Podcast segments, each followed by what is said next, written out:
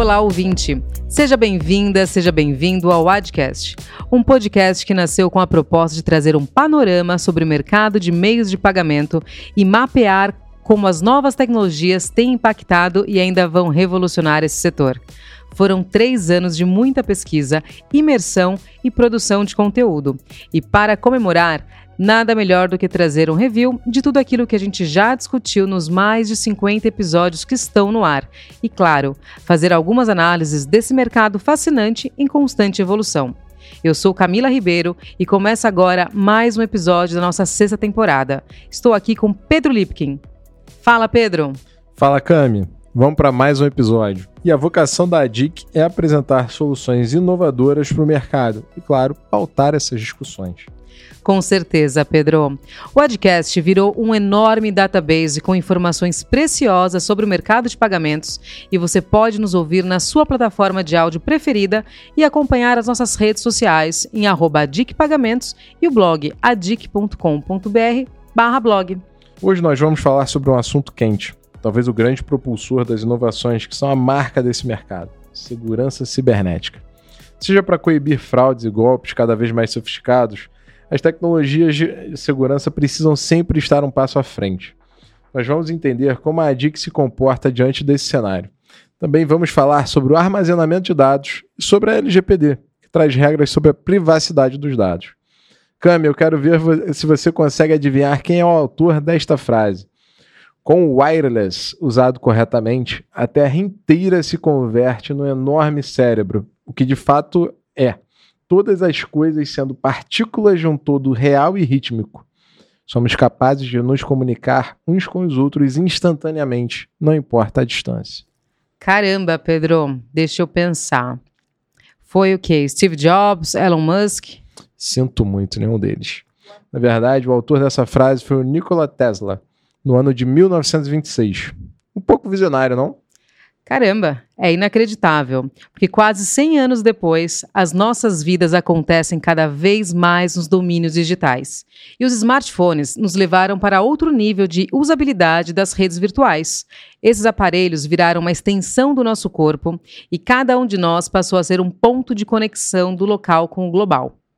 Nessa revolução, o dinheiro também migrou para os meios digitais e, como consequência, as demandas por segurança nesses meios têm sido cada vez maiores. Nós testemunhamos o aumento exponencial das transferências instantâneas, os pagamentos invisíveis, as e-wallets. A tendência é que esse aumento se expanda ainda mais nos próximos anos. De acordo com a ABEX, a Associação Brasileira das Empresas de Cartões de Crédito e Serviços, as transações feitas via cartão no Brasil aumentaram mais de 24% em 2022, com destaque para o pagamento por aproximação, que teve alta de 187,8% e movimentou 572,4 bilhões de reais. E o governo, será que está preparado para tantos desafios? Será que o Banco Central e toda a tecnologia à disposição estão realmente preparados para o mundo digital? O que falar dos avanços da LGPD? A Lei Geral de Proteção de Dados, que entrou em vigor em 2020, interessa não só para as big techs, mas para todo o mercado, das pequenas a grandes empresas, porque a partir de agosto de 2021, a nova legislação começou a punir as empresas que desrespeitam a lei. Eu acho que o regulador fez o dever de casa, Cami. Vamos ouvir o João Pedro Teixeira, advogado especialista em cyberlaw e em direitos de negócios digitais, que participou do podcast em junho de 21. É importante né, a gente frisar, obviamente, que o setor dos meios de pagamento, o setor bancário, o setor financeiro em geral, é um setor muito bem regulado. Então, a Lei Geral de Proteção de Dados, eu costumo dizer que ela atua em duas frentes. De um lado, ela vai atuar em privacidade e de outro, em proteção de dados. Então, quando a gente tem um setor atuando em prol daquela, daquele conjunto de players, a gente consegue ter definições mais claras. A LGPD é um esforço fundamental para garantir a segurança e a privacidade no mundo onde os dados viraram um novo petróleo, não é mesmo, Pedro? Com certeza. E do lado de cá, das empresas que atuam no mercado de pagamentos, quais são as regras e os protocolos de segurança?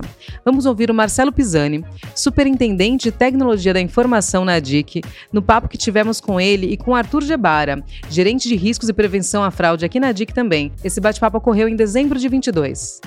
Se a gente fosse colocar a SI como um todo aqui dentro da DIC, não só PCI, a gente está falando de mais ou menos 30% do orçamento a gente está pautado em segurança da informação. SI não é uma área, né? SI é a companhia como um todo, né?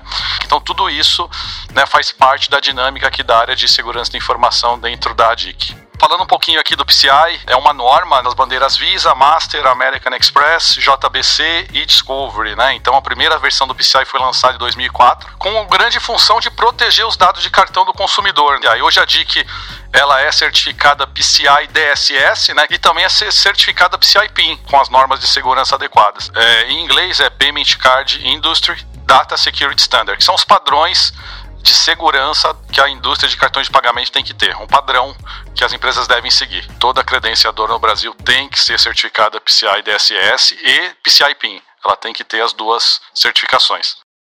Vamos ouvir o Arthur complementando as falas do Pisani. A gente fala que tanto PCI, 3DS, ferramentas de antifraude, elas são todas complementares, tá? Uma não anula a outra. Monitoria em cima do transacional. O investimento em PCI, né, em toda a parte de segurança de dados é fundamental. Investimento justo para garantir que a fraude diminua. O Pisani explica o quanto é importante estar em dia com essas regras. PCI ele, ele tem 12 pilares, né? Cinco main blocks, que é a segurança da rede, a segurança dos dados, gerenciamento de vulnerabilidades, controle de acessos, testar e monitorar. Todos esses blocos são importantes. Como a gente já falou, as fraudes no ambiente digital hoje são cada vez mais sofisticadas. O Arthur dá esse panorama. Volta de 2000, nessa né, migração aí da tarja para o chip e que as fraudes migrassem para o e-commerce, que não tenha é, uma pessoa acessando indevidamente aquela informação para poder utilizar fraudulentamente alguma transação. O Heron Silva, que esteve à frente da diretoria de operações da ADIC até janeiro de 21, teve uma fala no mesmo sentido no quarto episódio do Adcast. O mundo físico, ele, ele de fato, com, com o advento do chip e da senha, ele se tornou muito mais seguro. Quando você vai para o mundo digital, garantir que você é você. Já o André Ferraz, que hoje atua com IDTech nos Estados Unidos, participou de um episódio conosco junto com o diretor executivo de tecnologia e operações da DIC, o Daniel Flores. Eles trouxeram as principais novidades na tecnologia de coibição de fraudes digitais no mercado de pagamentos. Já tem muita tecnologia para resolver o problema, modernizar a sua estrutura para poder prevenir fraude. Está adicionando movimento ali é, ao processo de reconhecimento facial, por exemplo. Como frisou o André, a geolocalização também é um recurso importante para a segurança, usando a informação contextual de que cerca de 89% dos acessos a aplicativos de instituições financeiras acontecem em localizações confiáveis. É possível criar uma série de controles para provar que o usuário é ele mesmo. O André também teve uma fala interessante, comparando as realidades de fraude digital no Brasil e nos Estados Unidos, que acho que vale a pena a gente ouvir novamente. Vindo né, do, do Brasil para cá, eu, eu, eu, meio que cresci escutando que o fraudador brasileiro né, ele é super criativo e que o Brasil né, tem tem vários desafios associados a isso. Isso está isso tá bem errado, sabe? Assim, é, a, a, característica da, da fraude de um lugar para outro é bem diferente. Aqui, as instituições financeiras são atacadas por players do mundo inteiro. No Brasil, tem uma frequência muito grande, o número de atacantes, eu acredito que é até maior do que nos Estados Unidos, sim, pelo menos internos, certo? Mas é um negócio um pouco mais artesanal, um negócio um pouco mais manual. Aqui, Estados Unidos, a gente fala de menos frequência, mas quando acontece é um desastre, sabe? E, e você está é, vulnerável para o mundo inteiro.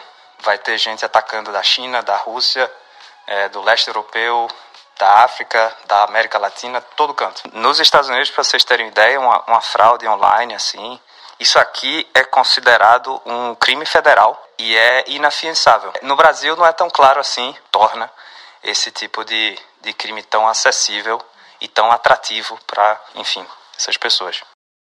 O Daniel Flores falou um pouco da realidade da DIC para coibir fraudes e quanto a colaboração de todos os players do mercado é fundamental para que as soluções antifraude tenham sucesso em toda a cadeia. Todo dia acontecem ataques, então a gente investe muito nisso, não só em software, em hardware, não pode negligenciar isso. Existe hoje muita informação de troca é, entre os emissores e os credenciadores. Todo mundo tem que dar de fato a mão aqui, porque o, o, uma fraude que acontecer no nosso ambiente, é, o próximo passo vai ser o, vai ser o concorrente. Em novembro de 21, nós batemos um papo com Daniel Vilar, da CyberSource. Nós falamos bastante sobre soluções antifraude. Vamos ouvi-lo um pouco. A CyberSource também fez uma pesquisa em parceria com a, com a Payments, tá? um site é, voltado ao mundo de pagamentos. E ela aponta para algumas mudanças importantes na nossa indústria nacional aqui em comparação com outros mercados. Mais de 33% dos consumidores no Brasil demonstraram um aumento na preferência por canais de compra digitais. Então, um crescimento de 36% no uso de dispositivos móveis para efetuar transações desde o início da pandemia. É uma atividade que requer um olhar holístico sobre os processos e as políticas, além do momento do pagamento. Um relatório divulgado pela empresa de cibersegurança Asset constatou que os ataques de phishing estão entre os principais perigos para as empresas hoje. Seu crescimento foi de 226% no primeiro semestre de 2022, no comparativo com a segunda metade de 2021. Os phishings né, acontecem através de uma ação humana, clicando num link que não se deve e caindo em mensagens falsas. Isso tem acontecido bastante. Né? De acordo com BCI Cyber Resilience, 72,4% dos incidentes causados em cibersegurança das empresas em 2022 foram por meio de phishing. Por isso, é fundamental prestar atenção para não clicar em links suspeitos. Com certeza, Pedro. O Tesla tinha mesmo razão. Nosso mundo digital é um caminho sem volta e precisamos nos atentar cada vez mais aos perigos do digital. E nós da ADIC estamos no olho do furacão, quero dizer, da revolução. Antes de fechar o episódio, vamos ouvir uma dica de segurança do Daniel Vilar. O consumidor ele tem que saber o seguinte, ele tem que que procurar sempre um, um, canal de, de pagamento é, seguro. Então, eu acho que essa é a principal dica que eu dou: não compartilhar a sua senha, né? não compartilhar os números do seu cartão com ninguém. Faça uma pesquisa antes de fechar uma compra ali, né? Nós da DIC temos a segurança como premissa e, por isso, apresentamos excelentes soluções de segurança para os nossos clientes. Vamos recapitular outras práticas fundamentais para aumentar a segurança nos meios de pagamento que nós recomendamos aos nossos clientes. Primeiro, atentar-se à escolha da plataforma de pagamentos que será utilizada. Utilizar somente gateways confiáveis. Obter uma certificação digital. Conhecer diferentes medidas de segurança e aplicá-las. Afinal, não adianta nada estar no papel. Estar em conformidade com a LGPD, contar com bons sistemas antifraude e, finalmente, conscientizar os clientes sobre processos de segurança. Para os próximos anos, a gente espera ainda mais avanços na consolidação da digitalização do ponto, do ponto de vista principalmente da segurança e da prevenção às fraudes em níveis local e global. Com isso, nós vamos ficando por aqui. Obrigado pela parceria de sempre, Cami. Obrigada, Pedro. E obrigada a você que esteve aqui conosco entendendo um pouco mais desse assunto tão fascinante quanto desafiador que é a cibersegurança. Fique sempre atento aos nossos conteúdos. Se você tiver sugestões, dúvidas ou perguntas, envie um e-mail para comunicacal@dic.com.br e acesse o nosso canal no YouTube. Sempre tem vídeos novos por lá. Até o próximo episódio do podcast.